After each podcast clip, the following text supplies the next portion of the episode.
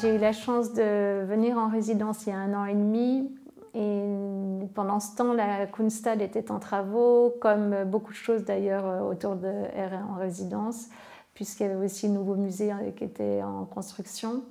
J'ai fait une série de photographies et des vidéos, en fait, grâce à l'invitation ici euh, pour euh, l'exposition. Et j'avais commencé à m'immerger euh, sur le territoire par rapport à, autant à son histoire qu'à d'autres aspects au niveau du paysage et de la ville. Et quand Andrea Sofer m'a invité pour cette exposition, j'ai tout de suite eu envie en fait de présenter les photos que j'avais faites pendant ma résidence dans la Kunsthal en travaux parce que euh, j'avais été assez fascinée par la force de ce chantier et le simple fait en fait d'être dans un musée, tout devenait œuvre, tout faisait résonance euh, comme ça avec l'espace muséal.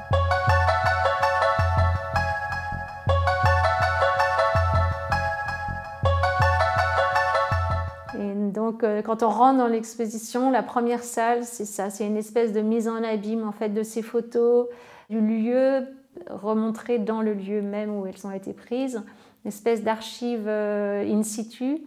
Et en plus, ces photographies, je les imprime, je les présente en fait sur des plaques au plâtre qui sont euh, posés eux-mêmes sur des chariots destinés à les déplacer. Donc c'est un peu comme si les cloisons pouvaient être bougées, que y ait une espèce de façon d'avoir envie que les, les, choses ne soient pas immuables comme ça et que les choses bougent. Le process d'un espace et le process d'une exposition. Je suis arrivée au, début du démontage et là j'ai demandé à l'équipe de pouvoir garder tous les éclairages qui étaient en place pour l'exposition précédente. Sauf que pendant ce temps, ils ont continué, ils ont repeint l'espace, etc. Et moi, j'ai fait des séries de photographies et de films dans cet espace où, cette trace euh, lumineuse un peu fantomatique des œuvres qui étaient là précédemment était encore présente par leur absence. Donc ce que je présente dans la deuxième salle, mais aussi la troisième salle, c'est un peu la, mémoire en fait de, ces œuvres précédemment montrées et en même temps qui nous invite qui en crée de nouvelles et qui suggère celles qui vont venir demain aussi. Durant un workshop, j'ai proposé aux habitants d'écrire une histoire collective. Comme ça, on a cherché à décrire euh, qu'est-ce, que, qu'est-ce, qu'est-ce qui représente aujourd'hui, qu'est-ce, que, qu'est-ce qu'on voudrait manifester. Et donc, euh, ça a donné lieu au choix d'une vingtaine de mots et qu'on a imprimé sur des, qu'on a peint en fait sur des, des pancartes. Et voilà, qui, donc c'est une œuvre collective.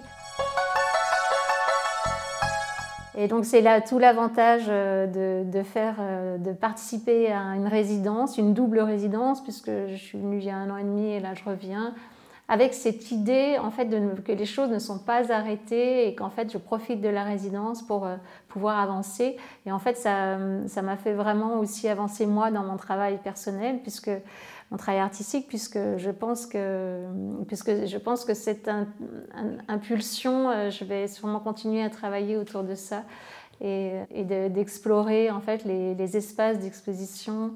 Et ça, voilà, ça me permet de, développer un travail autour de ça et qui, a pris forme ici.